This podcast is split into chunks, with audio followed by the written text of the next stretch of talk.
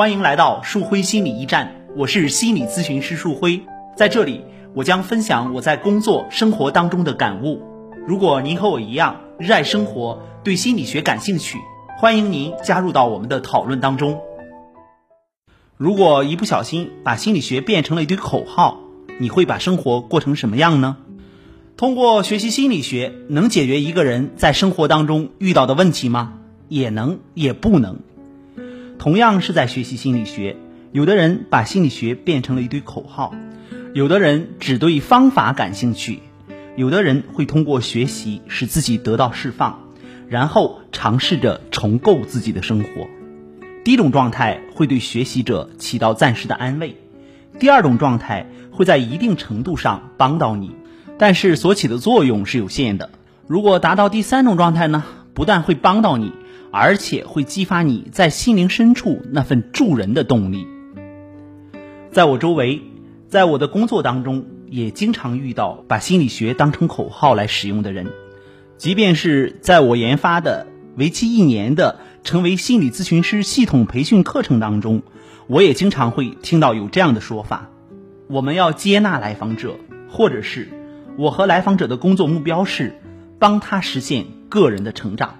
听起来呢，这些说法都没有问题，而且都很高大上。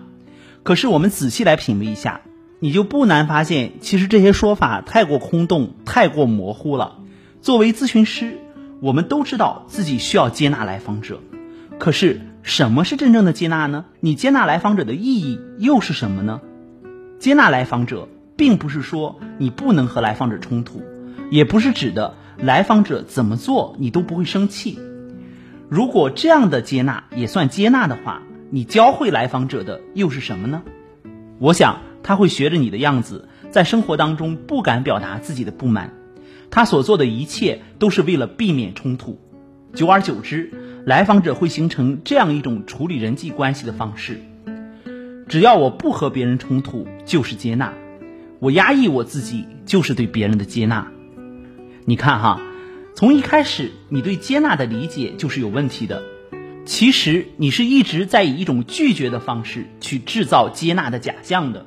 在这样的状态下，接纳就变成了你的一句口号。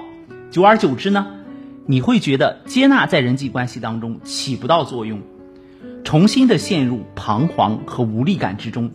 那些经常想着自己要接纳来访者的咨询师，整天想着。要接纳别人的人，其实应该好好反思一下，你是怎么把接纳这一概念化作一个口号来使用的。每当我周围有人参加一些工作坊的时候，我都会问他们怎么样，有什么样的收获吗？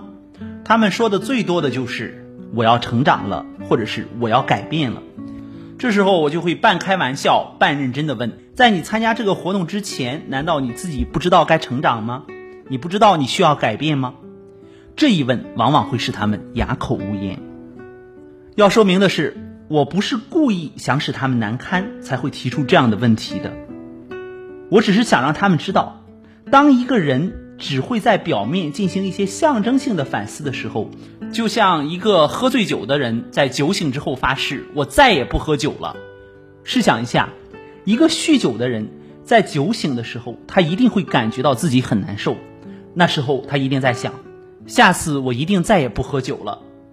可是，一旦他们的难受劲儿过了，这可就好了疮疤忘了疼了。